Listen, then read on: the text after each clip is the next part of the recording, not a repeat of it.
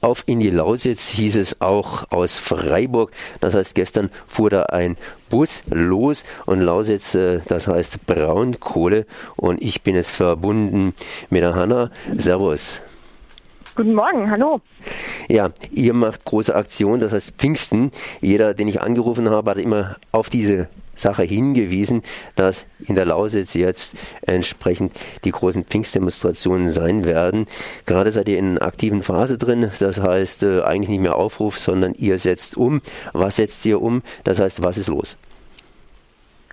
Ja, momentan ist natürlich alles noch ganz wuselig und in den Vorbereitungen, aber an sich ist es so, dass Ende Gelände als Bündnis sagt, ähm, dass das Bündnis eine Massenaktion zivilen Ungehorsams gegen Braunkohle durchführen möchte.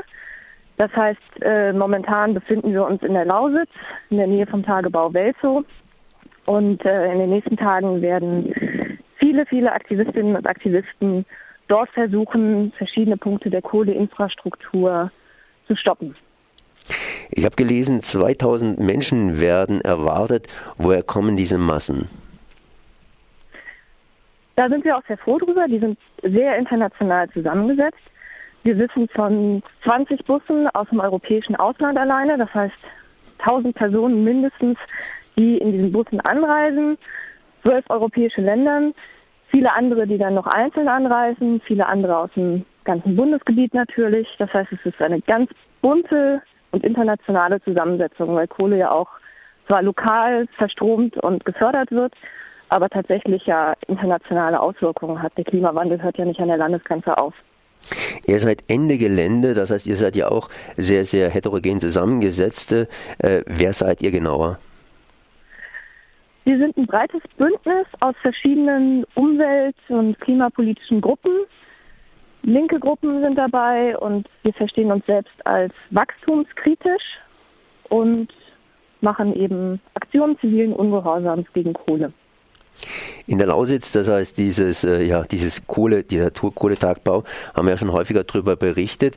Ähm, aber was ist an diesem Kohlebergbau dran? Das heißt, warum seid ihr so sehr dagegen? Und vor allen Dingen, warum konntet ihr aus allen möglichen Ländern Menschen organisieren? Wenn ich gleich mal ein bisschen vorgreifen kann, das ist praktisch da an der Nord- Ostecke und grenzt an Tschechien an und Polen, dass die irgendwie damit zu tun haben, ist klar, weil wenn man mal die Grenzen sich wegdecken, dann ist die Braunkohle ja in dem ganzen Gebiet irgendwo vertreten. Schweden dürfte auch klar sein mit Vattenfall und Tschechien, die jetzt da zugreifen wollen.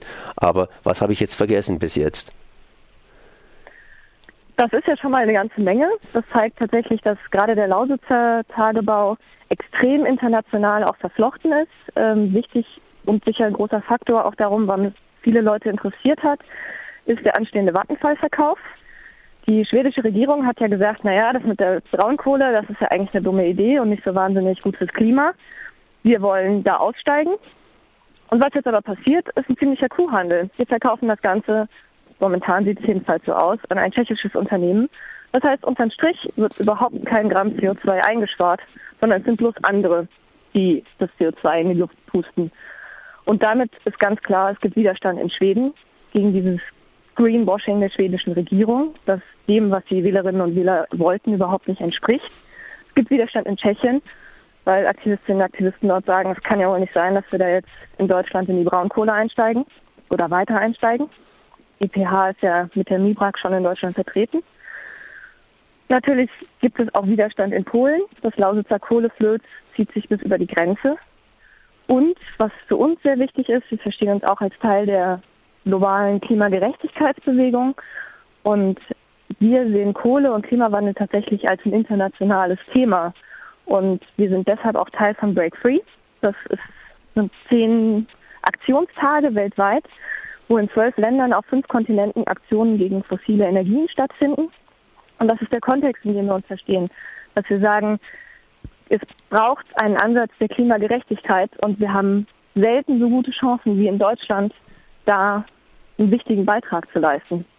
Und insofern haben wir da tatsächlich ein globales Thema, das wir gerade hier in der Lausitz auf einen Spot sozusagen konzentrieren können und wo wir diesen Spot zum Anlass nehmen, um diese ganzen Themen tatsächlich auf die Agenda zu bringen.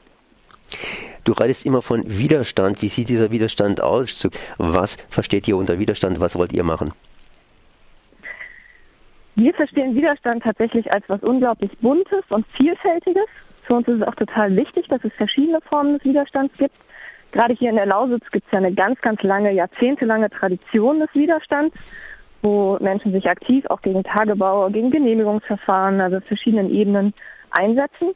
Und wir sagen, das ist alles Teil vom Widerstand. Also es wird auch am Samstag eine große Demonstration stattfinden und das ist alles wichtig. Und wir sagen aber als Bündnis können wir einen Beitrag leisten, eben indem wir durch zivilen Ungehorsam das Thema nochmal anders sichtbar machen. Das heißt, unsere Form des Widerstands ist eine sehr aktivistische Form und damit fügen wir uns ein in so ein gesamtes Potpourri an verschiedenen Formen des Widerstands. Wenn viele Menschen zusammenkommen, muss das Ganze auch organisiert sein. Das heißt, es gibt ja so ein Lausitzer Klima- und Energiecamp mit verschiedenen Workshops. Ihr seid jetzt gerade in der aktiven Phase, das heißt, äh, ja, die Demonstrationen, die Aktionen werden dicht davor stehen. Ähm, kannst du noch was dazu sagen? Oder ist das ja, alles, alles immer noch geheim? nee, das Lausitzer Klima- und Energiecamp ist ja eine Veranstaltung, die von uns unabhängig ist. Es ist auch ein anderer Organisationskreis.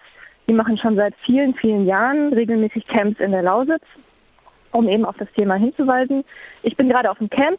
Es ist total schön hier. Es gibt ein ganz buntes Bildungsprogramm, wo es auch ganz starke Vernetzung mit der lokalen Bevölkerung gibt. Genau, das ist großartig. Viele, viele Menschen sind hier. Ähm, das ist toll. Wer nicht hier ist, der will sich vielleicht weiter informieren. Auf welche Webseite würdest du verweisen, dass man praktisch auf dem Laufenden ist? Oh, das kommt drauf an, was man wissen möchte. Für die Ende-Gelände-Aktion ist das ende-gelände.org mit AE. Wer was über das Lausitzcamp wissen möchte, der geht auf lausitzcamp.info. Und dann gibt es natürlich noch die Demo, die ich angesprochen hatte. Das ist antikohledemo.de, jeweils mit einem Bindestrich getrennt. Dann danke ich mal Hanna von Ende Gelände, die jetzt hier geredet hat äh, zu den Demonstrationen gegen den Kohlebergbau in der Lausitz. Merci.